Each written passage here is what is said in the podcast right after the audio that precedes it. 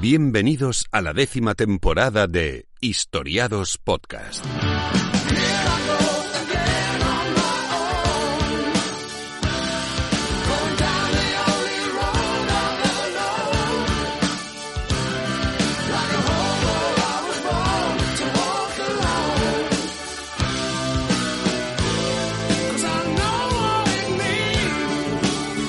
Buenas, yo soy John, él es Rubén, esto es Historiadores Magazine.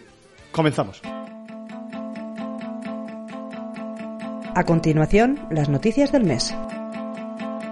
Hey, hey, hey, have you heard the news today? Millions of people don't know what to think or say, and no congressman will ever dare to tell them the truth. Bueno, pues bienvenidos a un nuevo programa de Historiados Podcast, a, bueno, a un nuevo noticiero twitchero. Un programa y unos locutores que, bueno, pues que, van a lo fácil, ¿no? Son del, son del Athletic Club y hacen streaming sobre muertos de hace muchos siglos. Eh, no como otros twitcheros de talla internacional que apuestan por lo difícil, que es ser del Madrid y hacer streaming de videojuegos. Eh, a nosotros nos gusta, vale, eh, quedarnos en la, for- en la zona de confort. Eh, buenas noches, querido colaborador de mi programa, Rubén Lamas. ¿Qué tal? Muy bien, gracias por invitarme a tu programa, John. Encantado. Es un, bueno, un honor que ya se va repitiendo con asiduidad de tal forma que ya casi podríamos decir que estás en nómina. Podrías hacerme un contrato de becario algún día, aunque fuera. Eh, la verdad que ya tenemos becarios, y uno ruso y otro vasco, ¿te acuerdas? Y Vladimir y José Mari. Pues nada, eh, ¿Qué te vamos, a, vamos a arrancar con las noticias. Esperamos un, un breve segundo a que aparezca alguien en- aquí por el chat, pero bueno, eh, arrancamos con las noticias porque nos debemos a todos y todas nuestras eh, escuchantes del, del podcast. Tony, que es muy tarde y no queremos que se haga más tarde aún. Así que empecemos ya. ¿Quieres que empiece ya con la primera noticia? Por supuesto, Bueno, estamos pues la tengo, la deseando. tengo aquí delante porque esta, esta, esta noticia. Hombre, mira, antes de nada, vamos a saludar a, a Eusebio que se acaba de, de conectar a nuestro, a nuestro chat. ¿eh? Así que bienvenido, Surigori. Eh, primera noticia. Ha salido en la prensa ayer, hoy, en todas, las, en todas las partes, lo he podido leer. Y lo que he hecho al final ha sido un collage de la noticia. mm, primero de Nuño Domínguez en el país y de Elena Martín López en el correo. Eh, aparte he estado mirando en National Geographic también, porque hemos hallado, hemos identificado a una familia de neandertales. Eh, Hemos. hemos, hemos. Has- eh, tú has nosotros, identificado también. Nosotros. Eh, Nosotros quiénes? bueno, ahora, ahora vas a ver porque no. Nosotros los sapiens. Nosotros los decir, sapiens. De hecho, un tío, un sapiens que piensa mucho más que nosotros, John, y que, Bueno, y que incluso todos. y que incluso es premio Nobel. Em, se ha hallado una familia de neandertales por primera vez. eh, un padre, una hija, mm, incluso quizá una tía y un sobrino. Y ahora vamos a ver eh, por qué es importante esto. Eh, se ha analizado ADN en unas cuevas en, en la zona de Siberia y de hace unos 54.000 años, ADN neandertales, que bueno, al parecer vivían en grupos muy pequeñitos y eh, lastrados por la endogamia. Ahora vamos a ver un poquito la, la noticia. Vaya, pues como los reyes, ¿no? Grupos pequeños y lastrados por la endogamia. Sí, a lo mejor fue eso lo que les hizo extinguirse. No lo sabemos, pero Mm, vamos a nos interesa ahora. mucho esta noticia y nos interesará más cuando te acerques al micrófono y no, andes huyendo de él porque Estoy oyendo, un poco el audio. estoy oyendo. Ah, vamos a ver, perfecto. Está bien que me, para eso te traigo, John, sobre todo, para los apuntes técnicos, que me digas si se oye o no se oye. Eh, bueno, voy a leer la noticia, ¿de acuerdo? Eh, un equipo de científicos europeos acaba de obtener el retrato de una familia, de la familia humana más antigua que se conoce, o sea, más incluso que los picapiedra. Eh, no se trata de, de, bueno, de una foto como la que puede encontrarse en cualquier casa hoy en día, ¿no? Sino de, bueno, un perfil genético, ¿de acuerdo? Lo que hemos encontrado ha sido un perfil genético extraído de huesos de 13 individuos hallados en dos cuevas de Siberia. Eh, se ha recuperado ADN de estos fósiles y no deja lugar a dudas, como he adelantado. Dos de ellos eran un padre y una hija, eh, adolescente. De hecho, creo que tenemos una foto por aquí de ellos, John. Esta chica es la, una de las eh, de las eh, autoras. Pero yo a dónde quiero. Ah, ah, digo, pues No, no, perdón, calla. bastante No. sapiens. no es una de las autoras. He, pasado, eh, he puesto las diapositivas al revés hoy. John, las tenemos aquí. Bueno, no importa, sí, esto, aquí estamos. Esta es la, esta es la, la tierna familia, ¿eh? padre, hija, neandertales. ¿eh? Eh, mm, al menos otros dos de los individuos que se han encontrado eran sus parientes, un niño pequeño y una mujer adulta, que probablemente pudieran ser primo, abuela, primo, tía, bueno, están ahí. Y todos eran neandertales, como hemos dicho, eh, la especie humana más emparentada con la nuestra, ¿no? Como todos sabemos, y que, bueno, se extinguió hace 40.000 años, más o menos, año arriba, año abajo, mes arriba, mes abajo, como todos sabemos. Eh, hemos hablado de esto mil veces, ¿no? Esta... Por la tarde. Año arriba, año abajo y por la tarde. La importancia, repito, es que, bueno, es la primera vez que se localiza una familia neandertal y sus perfiles genéticos pues eh, nos confirman unos datos claves para entender por qué desaparecieron para siempre, ¿de acuerdo?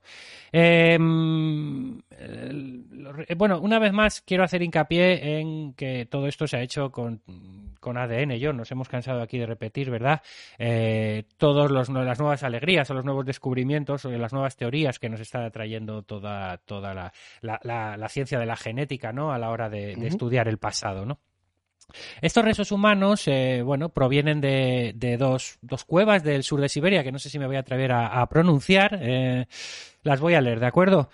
Chagirskaya y Oklavnikov, ¿de acuerdo? Eh, allí vivieron unos neandertales hace unos 54.000 años. Los, los, restos ahí encontrados van desde varios cientos de, de, miles, cientos de miles de herramientas de piedra y hasta huesos de animales, demás, y también más de 80 fragmentos de huesos y dientes de neandertales lo que lo convierte en uno de los conjuntos más grandes de estos humanos eh, jamás hallados en todo el mundo. ¿no? Bueno, eh, gracias a estos restos sabemos que, esta gente era nómada que vivían pues persiguiendo eh, a sus presas habituales, bisontes, caballos y cabras montesas. En aquella época este territorio era una especie de frontera. Al oeste vivían los neandertales europeos y a menos de 100 kilómetros de distancia, ojo, a menos de 100 kilómetros estaban los famosos denisovanos, ¿te acuerdas, John? Que también los hemos traído aquí, sí, sí, que sí, son, digamos, una variante de neandertales asiáticos, ¿no? El estudio de ADN extraído de fósiles en estudios anteriores ha desvelado que estas dos especies y los Homo sapiens ya sabemos que, que se encontraron, que tuvieron hijitos entre ellos, hijitos híbridos. Eh, lo que todavía es un misterio eh, es porque solo quedamos nosotros, porque solo quedamos los sapiens, porque desaparecieron los neandertales y porque desaparecieron los, los denisovanos. ¿no? Eh, quizá esta investigación nos aporte alguna pista. Eh, ¿Quién lidera este equipo de científicos que ha, que ha multidisciplinar, multidisciplinar John, que ha llevado a cabo este, este estudio genético? Pues nada menos sí. que Svante Pavo. Eh, Svante Pavo. Svante Pavo, con dos A's, John. Este señor, ni media broma, ni media broma con él, ¿eh? Gracias de pavo. No, este es el, el, ha salido aquí muchas veces. Eh, es el director fundador del departamento de genética del Instituto Max Planck de, de Leipzig, ¿eh? sí, de, de, sí. de, antropología evolutiva de Leipzig, en Alemania. Esta gente es lo, más del más, lo más top en Europa en, en, cuanto a, genética se, refiere. Ha llevado a cabo muchos estudios y estos son los que han podido recuperar buena parte del genoma de estos 13 neandertales eh, de las dos cuevas siberianas que acabamos de, citar y que lo compararon con otros 18 eh, restos de neandertales que ya habían descubierto previamente. Eh, ellos mismos son los que habían secuenciado los 18 genomas anteriores de 14 sitios diferentes de Eurasia. Uh, claro, teníamos mucho, mucho genoma, teníamos datos, eh, teníamos muchos restos de neandertales, pero eh, digamos que lo que es el funcionamiento real de las comunidades individuales de neandertales, pues poco se sabía hasta ahora, ¿no? Eh, por cierto, John, te reías de Svante Pavo, que es el tipo que logró, es el señor que logró secuenciar el genoma de neandertal en 2010 y uh, te, te, lo comento porque seguro que no lo sabes, acaba de recibir este año el Premio Nobel de Medicina. Por supuesto que lo eh, por sé. Este tipo de, y lo sé de bien. investigaciones. Es un, y además es un señor que, Amigo que tuyo. todos los años en Acción de Gracias, pues, pues, pues rezo por él, ¿no? Porque para que, para que. pensé que te mandaba, que no pensé que te mandaba una postal o algo. No, bueno. Sí, sí, la verdad que me da pena. Mira que si no, no iba a ser el premio Nobel, ¿eh? Bueno, el asunto es que gracias a su contribución, pues cada vez obtenemos una imagen más precisa, ¿no? De, de cómo fue esta especie extinta y de sus semejanzas y diferencias con respecto a los humanos modernos, ¿verdad? Los, resultados han sido publicados en Nature esta misma semana, estos días, eh, que es un Nature es una revista pues referente, ¿no? Una revista científica referente mundial, ¿no? Eh, bueno, mm, lo que nos dice eh, es que hay 11 individuos, que, eh, los hallados en Chagiskaya, los otros dos son de la otra cueva, que vivieron al mismo tiempo y en el mismo lugar. Esto es muy extraño, es un hallazgo insólito en los yacimientos de esta antigüedad, encontrar a tantos individuos que, compartieran el mismo espacio temporal y, físico, ¿no? Eh, Lo hemos dicho, ¿no? Dos eran, dos eran un padre y una hija y, y- y los otros otros familiares, ¿no?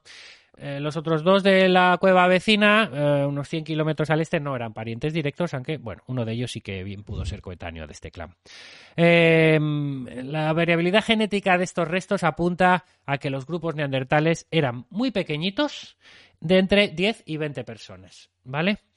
Eh, bueno, esto significa el que por primera vez eh, significa que por primera vez pues podemos usar la genética para estudiar la organización social de una comunidad neandertal y esto es un paso avanzadísimo, ¿no? El, poder empezar a aplicar la genética eh, en todo ese estudio del pasado como hemos como hemos completado, ¿no? Como hemos comentado. Eh, dice uno de los autores del estudio que esto hace un hace que no sé eh, que, que los neandertales le parezcan un poquito más humanos, ¿no? Como un- con un arranque de ternura, ¿verdad? Eh, otro, Sí. otro apunte importante. El estudio muestra que el genoma mitocondrial que pasa de madres a hijos era mucho más variado que el cromosoma Y, que es el que legan los padres, ¿no? ¿Qué significa esto, John? Te preguntarás. Te lo voy a decir porque seguro que no lo sabes. Pues, eh, pues que había pocos hombres ¿eh? ¿Sí? y, que, y que había muchas mujeres. Y entonces, bueno, pues los hombres, pues, eh, bueno, pues tenían un harén, podríamos decir. Bueno, esto confirma que en las sociedades neandertales las mujeres dejaban sus familias para ir a vivir con otras familias y así engendrar a hijos de otras familias eh, mientras los hombres se quedaban en el mismo clan. Eh, se trata de una práctica habitual en muchas sociedades de cazadores y recolectores, eh, incluso actuales, ¿no? Que lo que hace es eh, es un poco eh, un instinto de supervivencia en los clanes, ¿no? Si la mujer va moviéndose de, clan en clan, evita las enfermedades y la esterilidad asociada a la endogamia. Recordemos que son, y por eso lo hemos citado, son grupos de 10 a 20 personas, como mucho. Si no se mueven, si no, eh, la endogamia es... No sale en la en foto. tres generaciones se ha cargado a esta familia, ¿no? Vale. Y ese es el, Los Borbones están ahí. están ¿eh? durando. Bueno, acabo de poner una foto de la cueva de, de en Siberia, simplemente para que veamos qué paraje. Bonito sitio. Qué paraje tan bonito, ¿verdad? Primera línea de, de- de río, no de costa, pero Sí. bueno, de río. Hay, Yo le veo muchas posibilidades. La verdad que un adosado muy chulo. hay un estudio previo español que dirigió Antonio Rosas, que es un paleantropólogo del CSIC. Saludos, Antonio. Y hallaron restos hace, hace ya 10 años, 11 años en la cueva asturiana del Sidrón.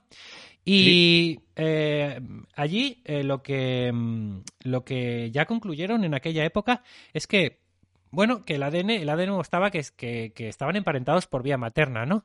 Eh, lo que no sabían era cuánto. ¿eh? Eh, sí que se mostraba que se trataba de, grupos pequeños muy aislados en los que las hembras eran en las que abandonaban su clan de origen, ¿no?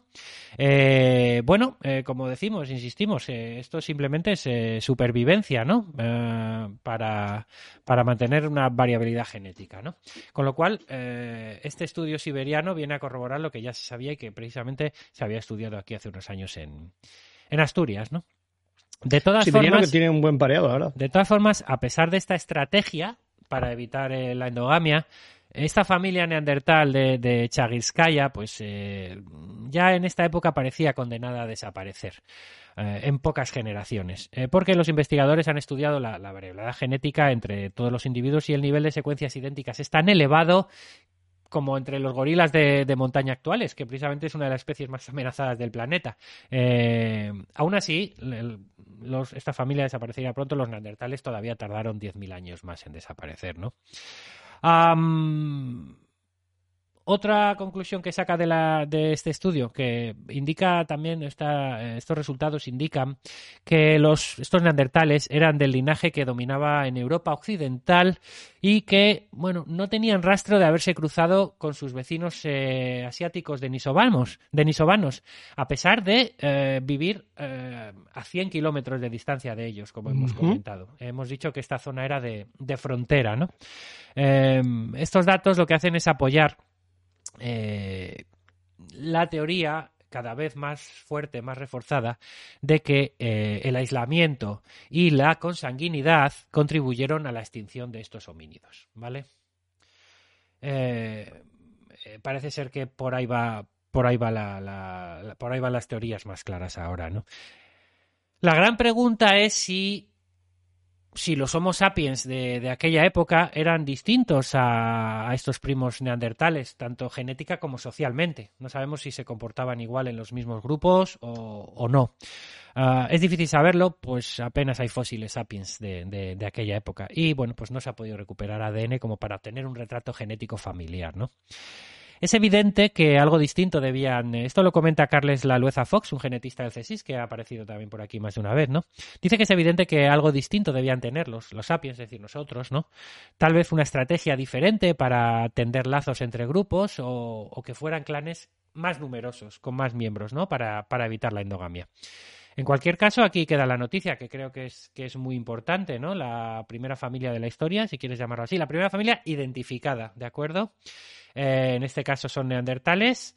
Y repito, mmm, parece que viene a confirmar, eh, el estudio genético viene a confirmar que la extinción fue por, por, por, su costumbre de vivir en grupos pequeños, muy endogámicos, a pesar de que eh, ellos eran conocedores de este problema, ¿no? Y, trataban de, con, esas costumbres de que la mujer se moviera entre distintos tribus, clanes, como queramos llamarlo, eh, querían evitarlo, pero, uh, bueno, mmm, no parece que les diera el resultado ¿no? que, ellos, que ellos querían.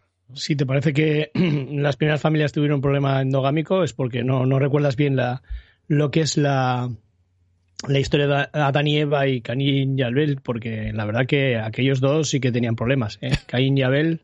¿eh? no hurgues, no hurgues, John. Bueno, pues... Tuvieron problemas, ¿eh? Para ser una, la primera familia también, pues la verdad. Esta la por allí aparecieron mujeres, no se sabe de dónde. ¿Por qué? Pero bueno. La primera noticia. Háblate un poquito ahora y voy a beber agua. Muy bien. Eh, bueno, hoy en las recomendaciones traigo dos recomendaciones y bueno, en la primera he venido un poquito jugón. La verdad es que me la voy a jugar un poco porque traigo un, un nuevo podcast, ¿eh? además la, un poquito de competencia, un nuevo podcast, ¿eh? Eh, tan solo un episodio. O sea que... O sea, un podcast que solo donde, tiene un episodio. Por, puedes salir por donde quieras. Vale. O sea que... Y que ya el título anticipa que quiere dar, Guerra. Y porque el el título de, del podcast es Divulgadoras de la Historia, eh, con dos Vs, Cuidado. Divulgadoras de la Historia, de vulva. Y el capítulo se titula ¿Cómo se representan nuestros coños en el arte? Eh, bien, eh, directamente. Viene fuerte. Bien. Eh, así que, bueno, pues la periodista Nayara López de Muniain y la filósofa historiadora del arte Isabel Mellén pues se embarcan en este proyecto que pues ya vamos a ver qué, continuidad tiene.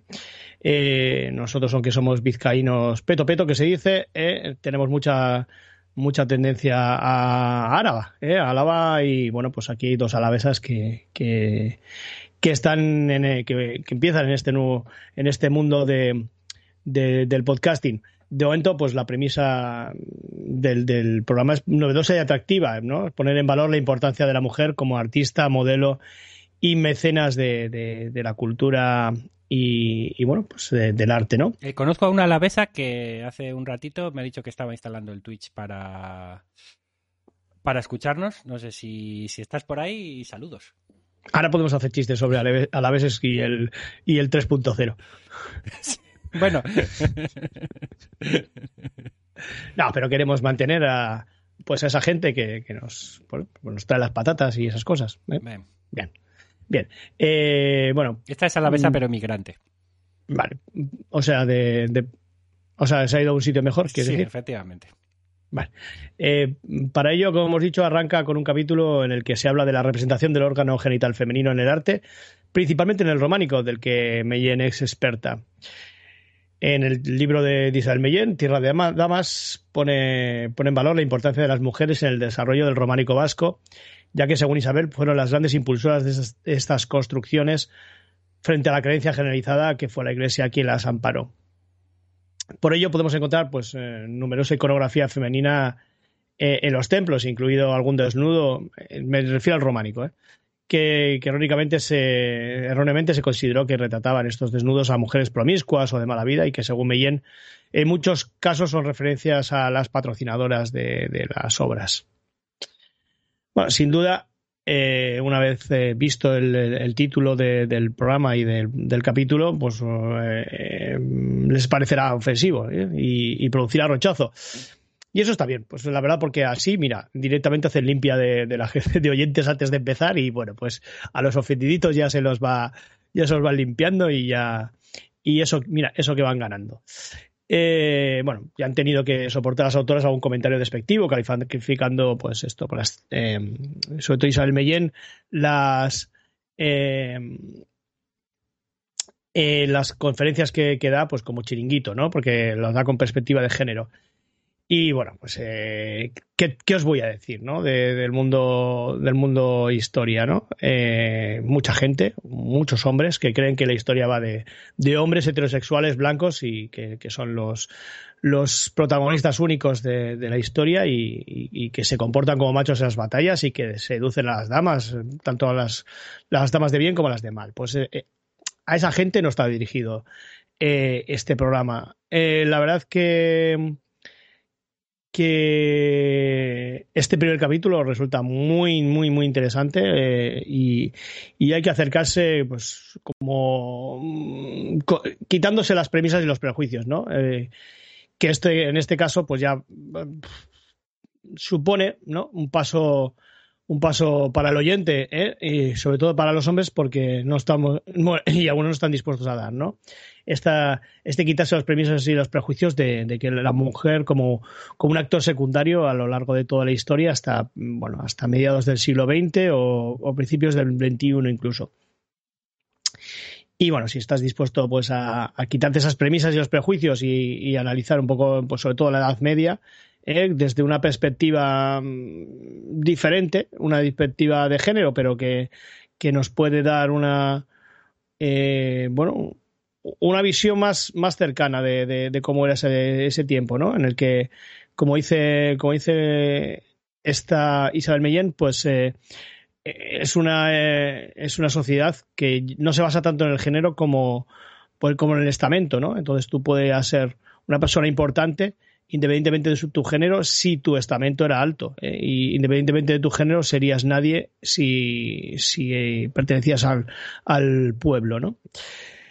El programa, eh, bueno, veremos cómo, cómo, se desarrolla. Contará con este, entrevistas expertas en los diferentes temas y buscará mezclar la, lo didáctico con, bueno, con un lenguaje sencillo y con sentido del humor, que, que, os vamos a decir. Nos encanta esta, esta visión y todavía, y sobre todo, pues eso, pues poner eh, palabras sencillas o hablar con sencillez sobre temas que son importantes y, que tienen que llegar cada vez más a, Twitter Historia. ¿eh? Yo creo que, o a Twitter Historia, digo, a Podcasting Historia, a Twitter Historia, todo.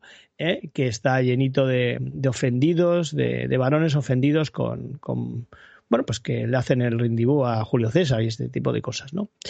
En resumen, una propuesta diferente, yo creo que necesaria. Aquí ponemos en valor, mira, aquí está esta Elena de Mujeres con, con Historia. Eh, ponemos mucho en valor porque creo que, que, creemos, ¿no? En esto estamos de acuerdo, que hay mucho que trabajar en este tema y, y que, y bueno, que nosotros tratamos de, de, colaborar. Que los programas no sean solo un nicho por y para las mujeres, sino que en los programas todos los programas, los que hacen los hombres y los que hacen las mujeres, eh, se trate y tratemos de, dar un paso más en, en, en bueno, buscar esa, esas mujeres ocultadas por la historia, ¿no? Y bueno, pues esperemos que, que esta que este programa y, y esta perspectiva de, bueno, esta perspectiva de género pues avance y, esperemos que el programa en sí que sea sea duradero ¿eh? me lo juego porque solo he oído uno me ha gustado la verdad y, y bueno pues veremos cómo avanza. Igual no hacen más. Y he quedado fatal en la recomendación pero bueno pues acaso eh, sí dice dice Elena que la tienen frita la pobre pues ni ni caso. La verdad que que es una una divulgadora fantástica y, y, una y una mujer con, con dos con dos vulvas, ¿no? Pues, no, con dos vulvas no, que tiene una. es la costumbre. pues, así que nada, pues nada, pues eh, esa es la, la, primera recomendación de, de la de, de este mes.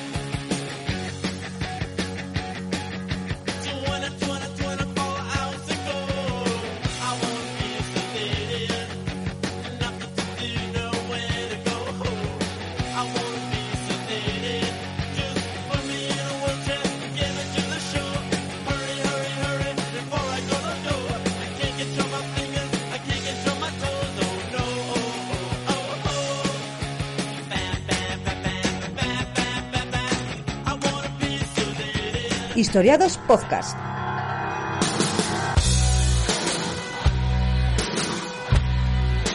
Estamos en Twitter, arroba Radio Historiados. Con número que con letra estaba cogido.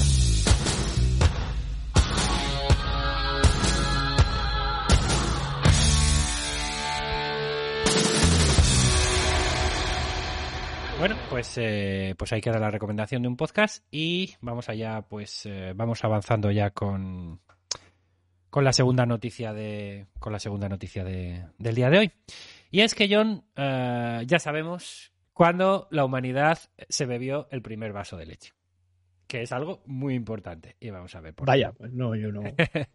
vamos a ponernos en... No considero yo que sea tan importante, ¿No crees pero bueno, si tú lo dices. Bueno, vamos a ponernos un poco en contexto. Hoy ya adelanto eh, que las noticias... Era desnatada, semidesnatada o entera. Esto, es lo importante de aquí. Hablo que eh, adelanto que las noticias de hoy son todas eh, de, la, de la prehistoria, ¿no? Vaya, hombre, una vez más viendo lo fácil. ¿eh? Ah, no, pues es que es lo que ha habido más reseñable Ah, hombre, este mes. ¿Qué quieres que te diga? Si Es lo que hay. dedicamos un programa, pues no sé, a. A ver si los historiadores de contemporánea o de moderna se ponen, un poco, se ponen un poco las pilas, porque los únicos que nos dan aquí material son los prehistoriadores, ¿no? Eh, Verdad, me dice Elena que tiene ovarios, dos, dos, todos ovarios, efectivamente. Ah, Bueno, que vamos a ponernos en contexto con lo de, bloqueado, con lo bloqueado, de- ya no me acuerdo de cómo era todo eso. Vamos a, ponernos, padre hace tiempo a ponernos en contexto. Padre y vasco, ¿no? ¿Verdad, John? Eso ya es... Padre y Vasco son dos cosas Eh, que ya marcan mucho. Marca. Vamos a ponernos en contexto. Si John me deja arrancar. Eh, en, en Europa y en otras partes del mundo, la leche es un alimento básico. Eh, muy básico, ¿eh? lo consumimos a diario y bueno, pues tiene un, indudable valor económico, ¿no? Para la industria alimenticia. Pero no siempre fue así. El consumo de leche y otros productos lácteos fue un cambio radical en la dieta del Homo sapiens y tiene sus consecuencias hasta nuestros días. Conocer cuándo se inició su consumo o qué grupos humanos fueron los primeros en hacerlo y qué ventajas supuso eh, es crucial para entender un poquito nuestros hábitos y descifrar los problemas de intolerancia a la lactosa que persisten todavía hoy en tiempos modernos, ¿no? Eh, ¿Cómo se puede conocer esto a nivel arqueológico? Bueno, los restos de estructuras de la cerámica y las herramientas de piedra, de hueso o de metal son los principales eh, aliados que tiene el arqueólogo para conocer los usos y costumbres de, de nuestros antepasados, ¿no? A menudo en los yacimientos arqueológicos aparecen huesos de animales o restos de plantas que permiten identificar qué se comía o cómo se cocinaba, ¿no? En estas épocas eh, prehistóricas. Eh, en concreto ahora estamos situados en el neolítico, ¿no? Bueno, de esta manera sabemos de qué se alimentaban en distintos momentos de la, de la historia y cuándo se introdujeron algunos de los alimentos más relevantes en nuestro día, en nuestra dieta actual. Sin embargo, en algunos casos no es nada fácil encontrar restos de, estos alimentos. Por ejemplo, y sobre todo, la leche o la miel eh, no dejan huellas visibles, eh, pero hay otra manera de identificarlos. Eh, los arqueólogos pueden dar respuesta a estas preguntas a través del análisis de los primeros recipientes que se utilizaron para beber o cocinar con leche durante la prehistoria. Eh, sabemos que, sigo con el contexto, sabemos que, que el cultivo de cereales y la cría de animales domésticos comenzó hace unos 10.000 años, más o menos siempre, ¿no? Hablamos en números redondos. Los eh, seres humanos en este momento dejan de ser exclusivamente cazadores, recolectores y pescadores. Y bueno, este cambio sabemos que tuvo lugar en Próximo Oriente y que luego se fue extendiendo por toda Europa, ¿no? Eh, podría parecer algo poco relevante, pero supuso realmente un cambio trascendental para la humanidad. En aquel momento empezamos a comer nuevos alimentos, cambiamos la forma de vivir, cambiamos la forma de relacionarnos y cambiamos la forma de eh, modificar, ¿no? De interactuar con el medio ambiente, ¿no? Todos estos cambios no se produjeron de forma simultánea, ¿eh? sino que bueno, llevaron distintas dinámicas según los distintos territorios geográficos. Fue también a partir de entonces cuando se generalizaron los vasos de cerámica, que comienzan a aparecer en grandes cantidades en los yacimientos arqueológicos, eh, bueno, pues excavados de estas épocas, ¿no? Y estos eh, recipientes son precisamente los que han permitido estudiar los primeros restos del consumo de lácteos. La cerámica, esto lo voy a resumir mucho, pero bueno, la cerámica es una tecnología que permite hacer recipientes de distintas formas eh, que se utilizan sobre todo, sabemos, para cocinar o para almacenar alimentos y bebidas. Estas vasijas permiten calentar y cocinar los alimentos directamente sobre el fuego, produciendo residuos que generalmente no son visibles para los arqueólogos. Sin embargo, se ha encontrado el modo de extraer esa información que buscamos ¿no? de esos residuos. eh, cuando se elabora un recipiente cerámico a mano, se mezcla arcilla con fragmentos de piedra u otros materiales eh, desgrasantes y también con agua. Y así es posible darle la forma que queremos, ¿verdad? Todos habéis visto Ghost, ¿verdad, John? ¿Que has visto Ghost? ¿Sabes cómo Demi Moore hacía, Eh, Ghost te refieres a, hacía a las Ghost, vasijas, refieres ¿no? a Ghost. la película, la película de Ghost, Demi Ghost. Moore haciendo vasija, pues esta es un poco la teoría, ¿no?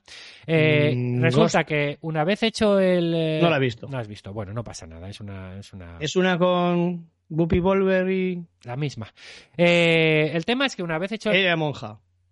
Ella no es monja, es una vidente. Estás mezclando películas, John. Era monja Bueno, y cantaba. vas bien. bueno, déjame que Y, sigo. y saltaba No encima sé- de Patrick Swayze que estaba metido en un lago. No sé ni para qué te he sacado el tema. Decía que una vez hecho el recipiente, pues es necesario cocerlo en el fuego para que la arcilla se endurezca Vale. Y conserve su forma. Este proceso es fundamental para la conservación de los restos de comida en su interior. Al moldear la arcilla, se forma una serie de poros, que son como unos espacios vacíos, ¿no? Que entran en contacto con la comida y encapsulan biomoléculas, eh, los lípidos, ¿no? Que son característicos de los di- distintos eh, tipos de comida. Estos lípidos son fundamentalmente las grasas, ¿no? Los aceites o los triglicéridos que tienen los alimentos. En el laboratorio, a partir de los fragmentos y vasijas cerámicas eh, que aparecen en los yacimientos arqueológicos, somos capaces de recuperar estas grasas. Que, como hemos dicho, gracias a la técnica de, y por eso lo he explicado, gracias a la técnica de, de- de- de- de- de fabricación de estas, de estas vasijas eh, y gracias a esos poros que, que quedan ahí, eh, quedan almacenadas y podemos recuperarlas ahora en laboratorio, ¿no? Con lo A cual, ver, una vez más como en la noticia anterior. A ver, que tú no puedes recuperar nada, que tú Ah, vamos, que general. apenas apenas cocinas tú, Hablo en vamos, como general. si tuvieras un piso de estudiantes, De- que vas a recuperar tú de una olla, vamos. yo casi ni eso. Eh, Te apuntas unos tantos que la verdad que no. El asunto es que eh, se unen dos, dos ciencias aquí muy importantes, ¿no? La arqueología y la química orgánica, ¿no? Y por esto me ha parecido interesante traerlo, ¿no? La química orgánica tú no la probaste, yo sí. No sé ni qué es, o sea que... em, Tiene que ver con CH4 y eso. eh, a partir... Es Mira, un mundo, es un voy a mundo. aprovechar para beber un poquito de H2O. H3, H2O, H2O. Yo la probé. A lo que voy. Yo soy multidisciplinar, no como tú. A partir de las propiedades químicas de los lípidos se han desarrollado técnicas de extracción que permiten la recuperación y análisis eh, de la composición molecular para saber qué alimento se cocinó en cada recipiente. Em, la introducción y aplicación de estas técnicas de análisis biomolecular al estudio de la cerámica arqueológica permite responder algunas de las preguntas sobre el origen de los alimentos y en concreto de la leche, ¿vale? Eh, en la actualidad lo que sabemos es que la leche empezó a consumirse hace 7.000 años en Próximo Oriente, 7.000 años, y que posteriormente eh, lo hizo en el resto de Europa. Ah, pero lo más interesante es que cuando eh, empezaron a beber y cocinar la leche o con leche, las poblaciones prehistóricas, en el momento en que las poblaciones prehistóricas empiezan a consumir leche, lo digo de otra manera, son intolerantes a la lactosa. Es curioso, ¿no? ¿Por qué? Te pregunto. Masoquismo. ¿Por qué consumían un, un alimento que les producía probablemente malestar? Pues es lo que todavía no estamos muy seguros. Eh, probablemente porque no hubiera otra cosa. ¿eh? Sobre todo eh, en épocas a lo mejor de, de- de escasez, pues, pues no les quedaba otra cosa y lo tenían que, lo que ni- lo tenían que beber, ¿no? La combinación de estos análisis con otras líneas de investigación como el ADN, pues para identificar exactamente cuándo se produce la mutación genética que permite la tolerancia a la lactosa son prometedoras, ¿vale? Se están llevando, eh, se están dando pasos en este, en este sentido. Y sin ninguna duda nos ayudarán a comprender este motivo, ¿no? El de cuándo, cómo y por qué la leche cambió nuestras vidas. Todo esto, toda esta pequeña introducción, casi es más grande que la noticia que voy a dar ahora. Bien, Hombre, pequeña, no sé yo. Viene a cuento- Pequeña introducción. viene a cuento de que eh, la noticia que ha salido estos días y es que hay una investigación que ha logrado datar exactamente el primer consumo de leche en la Europa prehistórica. Acabamos de hablar que hasta ahora se pensaba que más o menos hace 7.000 años. en 7.000 Próximo años en Oriente. Próximo, sí. Ahora ya tenemos una fecha para Europa. A ver cuánto tardó el lechero en llegar a Europa. A ver. Hay un nuevo estudio que ha demostrado que la leche fue utilizada por los primeros granjeros de Europa Central a principios del Neolítico hace unos 7.400 años, casi simultáneo, o sea, deberíamos retrasar un poco la fecha para, para, Sí. para Oriente, pero el asunto es que si restamos los eh, 2022 años que, Sí. que tenemos ya, eh, nos queda que el primer vaso de leche se bebió en Europa aproximadamente en el 5.378 antes de Cristo. Eh, Mm, vale. ¿En verano o en invierno? eh, seguramente en invierno. Eh, mejorando, todo eso mejoró la capacidad de los humanos para obtener sustento de la leche y estableció los primeros cimientos de lo que hoy es la industria láctea. O sea, la gente como Pascual y todos estos de Central Lechera Ah, vale. O sea, que fue en Suiza, aquí seguro. empiezan. La, Yo veo que en Suiza y tal, que había muchas vacas, algunas moradas. la, mm, la investigación internacional, eh, dirigida por la Universidad de Bristol y publicada en, en la revista Proceedings of the National Academy of Science, desplegó una técnica pionera para datar eh, restos de grasa láctea conservados en estas paredes de, de vasijas de cerámica. Dice la noticia, del siglo 54 antes de Cristo. Yo creo que mm, siglos tan, tan altos no se suelen utilizar, ¿no? Cuando 54 antes ya de- se habla de milenios, Sí. ya, pues ya, ya total, ¿qué más da? No? El resto es, el asunto es que han utilizado esta técnica que yo he comentado. Siglo 54. Es que no aspiramos nosotros a- al 54, ¿eh? Han utilizado esta técnica que he comentado como introducción, ¿de acuerdo? Por eso la considero importante y por eso creo que es, pero creo que creo que había que decirlo. La Muy autora bien. principal es esta chica que tenemos en la fotografía. Tiene eh, postura rara, ¿no? Parece que no tiene cuello. Sí, se llama, es la doctora Emanuel Casanova. Y esta es la que realizó la investigación Hombre. mientras contemplaba su doctorado. eh, Ella completaba su doctorado en química arqueológica en la Universidad de Bristol. Te la traigo aquí porque Muy acertado, gusta- Manuel y Casanova. La verdad que son dos nombres que, que, bueno, pues nos retrotraen a, a la sensualidad. decir, Efectivamente. Y te, como sé que te gusta saludar, pues por eso. Eh, ¿no? Hola, pues saludos, Emanuel. eh, dice esta Eh, chica. es fra- es francesa, ¿no? Por lo que entiendo. Sí, la pinta es que sí. Es sorprendente poder datar con precisión el comienzo de la, Bonsoir, de la explotación de, de la leche por parte de los Manuel. humanos, ¿no? Dice esta Así chica. me entiende. Creo que el Twitch ha llegado a Francia. El, A Álava no sabemos, pero a Francia. el desarrollo del agropastoralismo transformó la dieta humana. Agropastoralismo, me fascina. Hoy no me- me, fascina. hoy no me me- fastidia, no, me fascina. hoy no me- Agropastoralismo, me lo voy a tatuar. John, hoy no me vas a dejar seguir. No. ¿Qué has cenado, macho? Tengo intolerancia a la lactosa y la verdad que se me está repitiendo la cena. Venga, sigue. Bueno, que esto eh, decía que tras- transformó la, la dieta humana. Eh, eh, em, eh, los colonos del- eh, de los primeros europeos en beber leche fueron los de un grupo de Europa Central que se con- conocidos como los de la cultura de cerámica de bandas. ¿eh? Y he traído un mapa, he traído un mapa, eh, he traído aquí una serie de fotos, podéis ver de, de vasijas y vasos de reconstruidos ya de, de dónde se han extraído todos estos, todos estos, eh, donde se ha hecho todos estos estudios para, para conocer el tema de la leche, ¿no? Y Muy a favor de este grupo porque da lo que promete. Aquí- Cerámica de bandas. Aquí tengo un, efectivamente, es así. Eh, se llama, se llama esta zona, es una zona de, de Europa Central eh, donde se donde vivió esta cultura de cerámica de bandas precisamente por cómo, por cómo diseñaban y por cómo decoraban sus, sus vasijas, ¿no?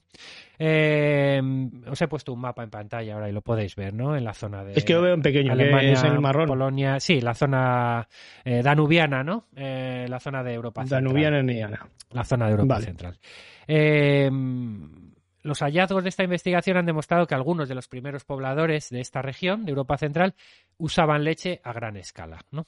Esta cultura de bandas, eh, en alemán Linear Band Keramik, eh, constituye pues, un horizonte arqueológico del neolítico europeo cuyo apogeo data de 5.500, 4.500 antes de Cristo. ¿vale? Sus concentraciones más densas se encuentran en el, en el Danubio medio, eh, el Elba superior y medio y también en, en los sectores superior y medio del Rin. O sea, en, esta, en, en las zonas que, Mm, que ¿dónde rodean, indica el mapa? que rodean a estos tres. El que no vea el mapa, porque se lo Sí, imagina. pero bueno, ahí, te quiero donde comen salchichas y eso. Siempre las cuencas. salchichas y tal. Entre los prusianos y el imperio austrohúngaro. Vamos, vamos. Espero a que acabes, ¿ya? Eh, sí, Sí, sí. eh, Oye, que estoy haciendo apuntes sobre el mapa. en la- A la gente que no está viendo el mapa como yo. Siempre en las cuencas de estos tres grandes ríos, ¿no? El Danubio, el Elba y el, y el Rin. Eh, y están, son grupos que están muy relacionados con la introducción de la agricultura en Europa Central. Los objetos cerámicos de los que proviene su nombre, pues eso, consisten en tazas, cuencos, vasijas y, jarras, eh, pues eh, tienen algunos de confección sencillas y nasas, pero bueno, están decorados con frisos superpuestos con motivos diversos, ¿no? Destacando meandros, volutas y formas y formas angulosas, ¿de acuerdo? Eh, bueno, luego la irían adornando un poquito más, pero en principio, en principio esto es lo que destaca de, de la cerámica de bandas, ¿no? Y de ahí adquiere, de ahí adquiere su nombre. Eh, este trabajo de, de, investigación de la leche forma parte del proyecto Neomilk, Nueva Leche, del Consejo Europeo de Investigación, RC. Sí, aquí se subvenciona todo, macho. Europa. Neomilk. Euro, Me fascina. Vaya Eh, chiringuito. Europa, Europa lo, lo- Esto, cuando, cuando lleguen los buenos, lo van a De quitar. hecho, ¿eh? el. Consejo Europeo de Investigación, que sus siglas coinciden con otro conocido, ERC. Eh, es, es lo que, es lo que hay. El asunto es que Bueno, pero eh, significará otra cosa. vamos. este, este proyecto Neomil, que está dirigido por el profesor Richard Evershed de la Facultad de Química de la Universidad de Bristol. Como vemos, ya son facultades de química, de genética, ¿no? De- ya no- ya no hablamos de facultades de historia, ¿no? Eh, el, equipo ha analizado de estas vasijas, como las que vemos en imagen, eh, más de 4.300 vasijas de 70 asentamientos de la cultura de cerámica de bandas en busca de residuos de alimentos, ¿vale? Ah, los resultados revelaron una variación considerable en el uso de la leche. Eso también hay que decirlo. No se consumía en toda la zona eh, con la misma intensidad la leche. De hecho, en algunas zonas mucho y en otras nada. Eh, esto quiere decir que el, uso de la leche no fue adoptado universalmente por estos primeros agricultores. ¿Vale? Eh, esta investigación es muy importante ya que proporciona nuevos conocimientos ¿no? sobre el momento un momento de- del el momento de los principales cambios en las prácticas de adquisición de alimentos por los humanos a medida que evolucionaron en toda Europa. Y proporciona evidencia clara de que los productos lácteos estaban en circulación ya más o menos generalizada en el neolítico temprano, ¿no? A pesar de, como hemos dicho, las variaciones en su escala de actividad, ¿de acuerdo? Y de aquí la, la- la importancia, ¿vale? Y esta es un poco la... la- Bueno, ya, ya lo dijo Jesucristo, bienaventurados los queseros. Eh, ¿no? porque los queseros, bueno, efectivamente, se no, refiere y a se todos refiere los a- fabricantes de productos lácteos. Ahí está, todos los fabricantes de productos lácteos ya salen en la vida de Brian. Eh, y bueno, pues eh, aquí queda también eh, aquí queda también la noticia sobre Una noticia que podemos decir que, que es la leche, ¿no? Es una investigación que es la leche.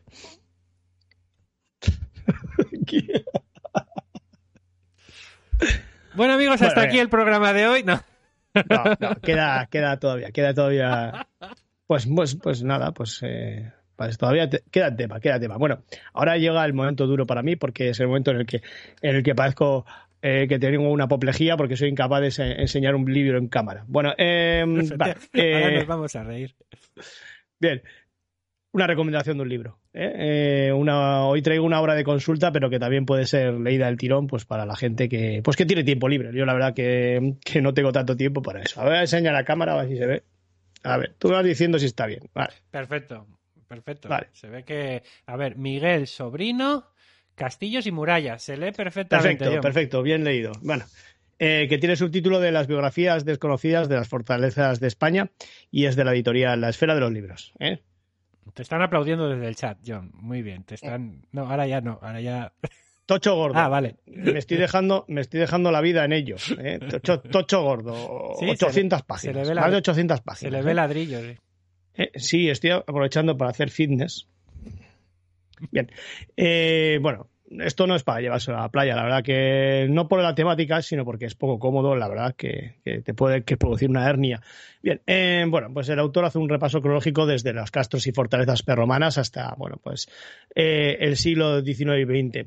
Desde Loarre, los castillos de Loarre y Olite hasta las murallas de Ávila o Sevilla y, y que cuenta pues con una particularidad que, que es la que me hizo a mí adquirirlo, que, que, bueno, que incluye más de 400 ilustraciones eh, hechas por el propio decir, autor, Tiene, tiene santos que te gustan mucho. en el que se refleja la estructura de las fortalezas que describe.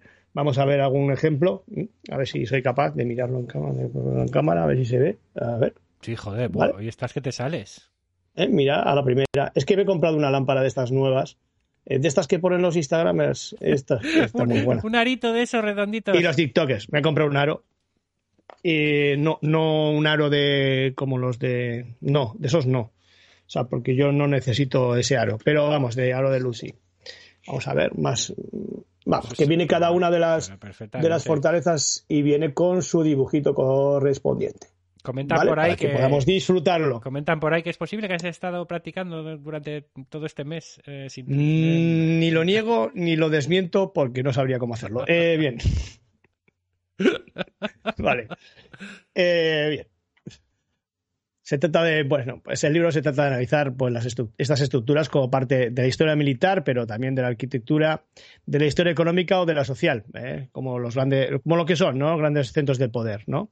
Lo que fueron mejor que lo que son. ¿eh? A día de hoy, la verdad que son sitios para que vaya la gente en gorra y pantalones cortos y tire fotos sin sentido. Eh, pero bueno, fueron importantes centros de poder, que es lo que importa. El autor, Miguel Sueno González es dibujante y escultor, nacido en 1967 en Madrid, si te gusta la referencia. Eh, ha trabajado como ilustrador para diferentes editoriales e instituciones como, ojo, apunta, el Instituto, Instituto del Patrimonio Histórico Español, el Instituto Cervantes, la Fundación de las Edades del Hombre, etc. Y como escultor ha participado en diversas restauraciones como el Alcácer de Segovia, el Palacio Gaviria de Madrid, el Teatro de Arriaga de Bilbao, la Iglesia Mozárabe de San Cebrián de Mazote, que no sabemos dónde está Mazote, pero me encanta el, la verdad que el pueblo. Espera, que lo busco. Soy fan de Mazote a partir de ahora, vete buscando Mazote. O las murallas de Medina de Pomar en Burgos. Actualmente trabaja en la Escuela de Arquitectura de Madrid. Eh, bueno, ha publicado eh, numerosos trabajos y, bueno, en esta misma editorial tiene otros dos libros de similar factura sobre catedrales y monasterios. Eh, con, con este título que, bueno, pues da lo que da lo que bueno, pues lo que ofrece, no, lo que es que es bueno, pues una se llama se llama catedrales y otra se llama monasterios, vamos. Em, no hay no hay posibilidad de equívoco, ¿eh? Antes de que sigas Eh, el precio John, eh, San Cebrián, San Cebrián de Mazote, ¿vale? Mazote, sí, vamos a ver qué Eh, localidad. Provincia de Burgos. De, perdón, de Burgos Burgos, no, calla. Mm. Mazote, Burgos, Estoy leyendo aquí, estoy le- lo tengo delante y digo Burgos, no. Provincia de Valladolid. Vaya, hombre, menos mal que menos mal que tú no aprobaste tampoco esto, ¿no? 180 habitantes tiene mm, San Cebrián de Bueno, pues tiene una iglesia mozárabe que la verdad que Hace 10 años tenía. que es lustrosa, es lustrosa sin duda. Sí, sí. Es la, Bueno, el precio del libro anda por los 33 es euros, La que es un foto que dinero, sale ¿eh? es Pero- muy chula y es, es bonita, sí, es muy bonita la iglesia. pero eh, bueno, quiero decir que el libro anda sobre los 33 euros, que es un que es todo un precio, pero bueno, siempre es un sitio, es una cosa que es que queda muy lucida, pues para, yo qué sé, pues para, para una bueno, una balda que tengas ahí perdida. La verdad, eh, no, es muy interesante y, y cuenta historias muy interesantes sobre cada uno de los castillos que analiza. Eh, he dicho una de las de, de las recomendaciones, voy a hacer otra, ¿eh? porque, bueno, pues un amigo del programa que ya eh, indicamos que, era, que es Mario Villén, sacó recientemente un libro, Ilión, una novela histórica sobre Troya, bueno, una, una revisitación de- del, de- del, programa, del poema homérico y Y- con, con toques muy modernos, con muy interesantes, mejor que la serie de, de- de Netflix, la verdad, ¿eh? que tampoco era difícil. Este, este Y, bueno, de aunque no lo. Quiere reseñarlo hoy, aunque vamos a hacer algo especial con él. Yo creo que, que este, a lo largo de este mes que entra, no el que sale, pues eh, eh, haremos algo y aparecerá por aquí y podemos analizar un poco pues su visión sobre, sobre los. Bueno, pues sobre lo que le interesa a todo el mundo, el rollito entre Patroclo y Aquiles. Vamos ¿eh? a Eh, entrevistar. Esto es todo lo que nos Vamos a entrevistar a Mario Villén, John. Sí, sí, sí, ya Bien. tengo todo hablado. ¿eh?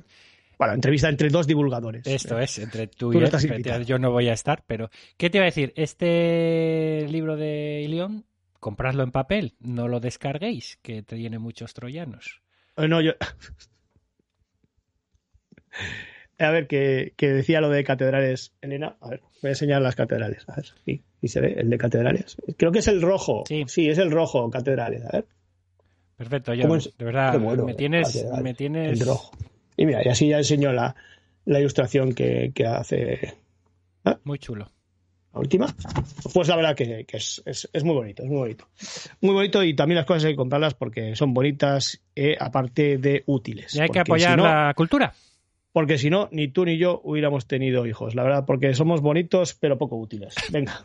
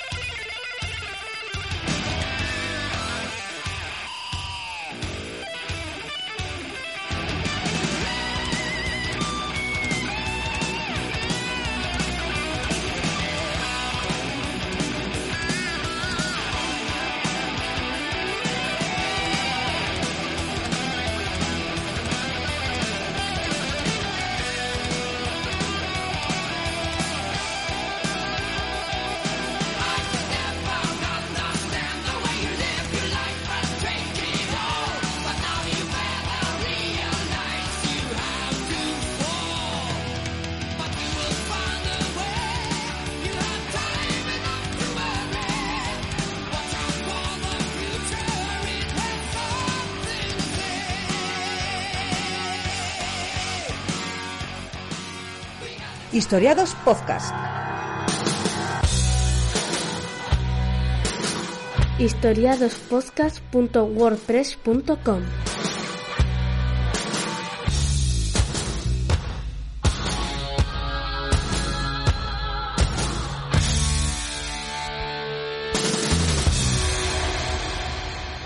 Bueno, ya. Vamos ya. Vamos rápido hoy. Pues vamos, Venga, vamos, que tengo con que la... todavía me queda eh, la segunda parte de la cena. Vamos con He la... comido solo un bocadillo pequeño. con la tercera y última noticia de este mes, porque John no solo de leche eh, vivía el hombre y la mujer en el neolítico. Espero que no. Efectivamente, también, De yogur. también tenían drogas. Porque Ojo. Ojo. Sí. Que si quieres o si tienes es, de lo, noticia. es de lo que vamos a hablar ahora mismo. es de lo que vamos a hablar. Mira, Hombre, esa no, familia hombre, no, bien, claro, porque he puesto las fotos, he puesto las fotos al revés. Venga. Coño.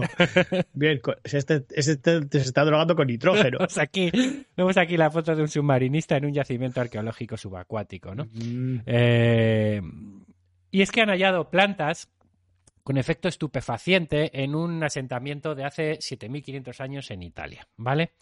Ah, eh, antes de nada, eh, y aunque esto no forma parte de la noticia, debemos de comentar un poco sobre el yacimiento donde se ha encontrado, donde se han encontrado estas plantas estupefacientes.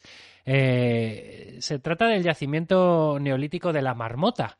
Eh, está situado a unos 60 kilómetros de Roma y tiene la particularidad de que está oculto bajo las aguas del lago de Bracciano, es decir, es un yacimiento subacuático. Eh, del fondo del lago pues van saliendo piraguas, arcos, cuencos, cucharas, hoces, cestos y todos conservados pues casi como por arte de magia durante más de 7000 años y en un estado de conservación bastante majo. Piezas que en otros lugares solo podemos imaginar, pues se encuentran en este sitio, en este yacimiento, casi en el mismo estado en que fueron dejadas allí por las personas que las fabricaron y, las utilizaron. ¿eh?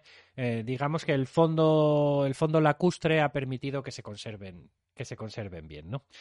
Eh, ¿Cuál es el problemilla? Pues que para escarbar en este yacimiento, ¿eh? Eh, pues hay que ponerse un traje de submarino y, Bueno, pues y- no hay problema. y trabajar, ba- Yo tengo el paddy. y trabajar Yo- bajo el agua todo el rato, Yo ¿no? tengo el paddy 25 metros. Yo creo que me voy a presentar a la próxima, a la próxima Bueno, pues temporada. ahora sí, vamos ya con la, con la noticia. Gracias al análisis interdisciplinar de tres mangos de hoz, tres mangos de hoz encontrados en este...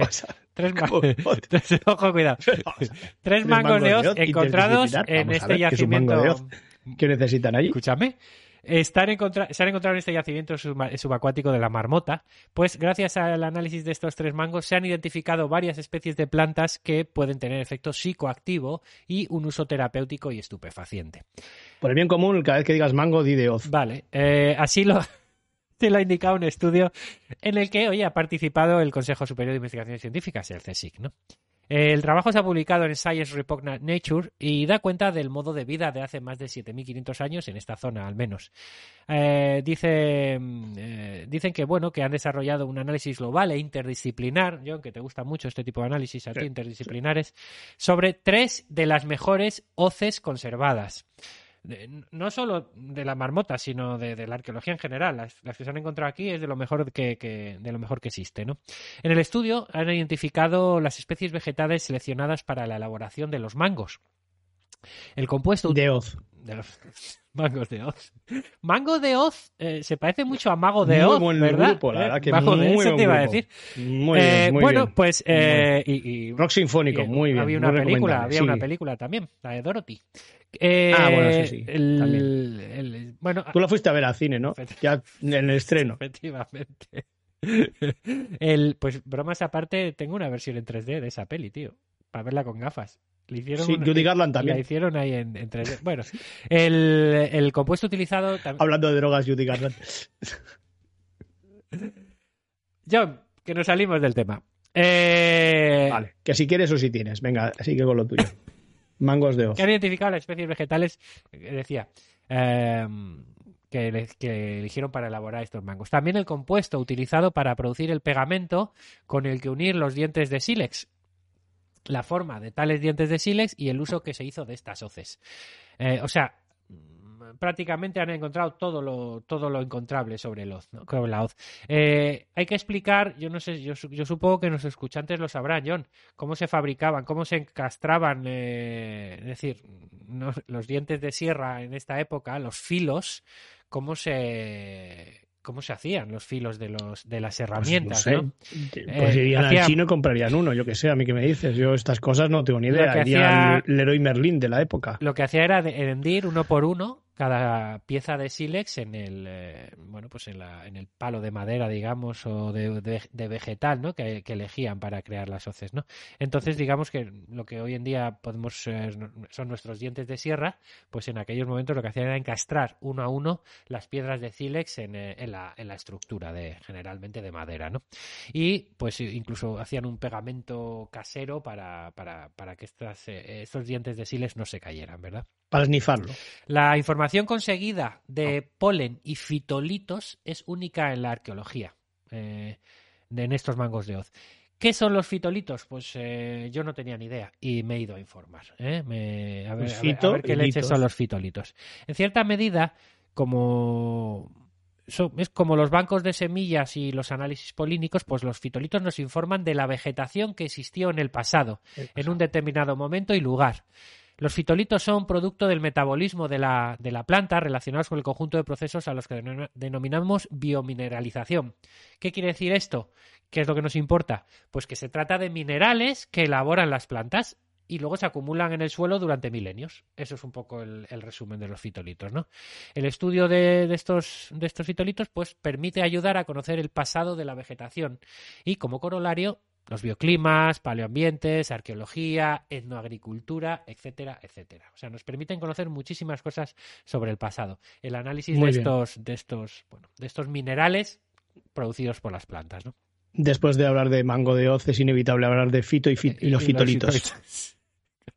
Los- Referencia a rock español también. Los, los investigadores han podido analizar varios instrumentos que reflejan el trabajo desarrollado en un campo de cereales de más de 7.500 años de antigüedad. Los arqueólogos excavan poblados, talleres, Venga, ¿dónde las drogas? Venga, tumbas venga, venga, y, resume, si drogas, los hay, drogas. ¿Dónde? edificios con una función de política o de culto, ¿no? Sin embargo, casi nunca llegan a identificar cómo eran los cultivos antiguos. Por eso la información presente en estas hoces es tan importante y tan novedosa, ¿vale? Ah, los investigadores han podido identificar los materiales de los tres mangos y, bueno, em, eh, lo hemos dicho antes, eh, los dientes de hoces estaban fabricados con unas variedades de siles procedentes de los Apeninos y de las minas de Gargano, que se encuentran a varios centenares de kilómetros de distancia de donde se encuentra el asentamiento. O sea, que, que no, no cogían las piedras de al lado de donde vivían. No sabemos muy bien cuál era el... eh, cómo se transportaban o si viajaban expresamente a estos lugares a coger este siles porque era bueno, eso no se sabe. Eh, el estudio también se fijó en las huellas dejadas en los mangos, que confirmaron que las hoces se utilizaron para cortar cereal doméstico, concretamente y según análisis microscópicos para la recolección de cebada y trigo y para la eliminación de malas hierbas de los campos de cultivo. Entre los granos de polen encontrados, a los investigadores les sorprendió encontrar eh, plantas del género Oenate. Se trata de especies acuáticas muy extendidas en el entorno lacustre de, de este lago brachiano, donde se encuentra, que es donde se encuentra hundido el asentamiento, como hemos dicho al principio. Estas especies, cuando se comen frescas y en pequeñas cantidades, pueden producir embriaguez. O sea, que te colocan, John. Eh, O enate, ¿vale? En el lago braciano tienes todo lo que quieras. Eh, Y venden, eso lo venden. pues no lo sé. Aunque los investigadores apuntan que este polen pudo llegar después de que las hoces dejaran de usarse, no descartan la posibilidad de que estas, herra- O enante. estas herramientas, o enate, ¿eh? no descartan la posibilidad de que estas herramientas se emplearan para recolectar plantas luego destinadas a un uso terapéutico o estupefaciente. ¿De acuerdo?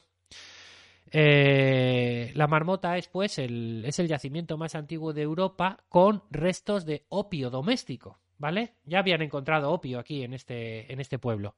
Por lo que la presencia de especies con efecto psicoactivo, pues no les ha resultado extraños a los. No les ha resultado extraño a los a los investigadores, ¿de acuerdo? No sé, John, ¿te imaginas que el pueblo fuera más bien una protocomuna hippie o algo así? que por lo que veo ahí fumaban y se metían de todo. Eh, por si alguien quiere leer el, el trabajo original, es de N. eh, Machuco eh, y otros autores. Multiproxy Studio of 50. No, es No, lo intentes, 7000. es igual. A ver, 7000 no lo es que pone 7500. Es 7000 eh, uh, and 500 year old wooden sickles from the lakeshore village of La Marmota, Italy. Bueno, sin más.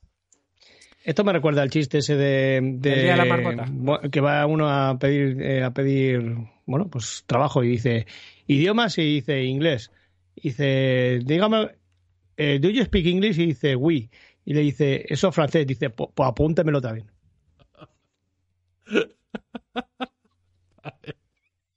Es que ha, sonado un poco mal el inglés este. No sé si lo haces aposta o, o es que... Ya sabes que es mi inglés, Jem.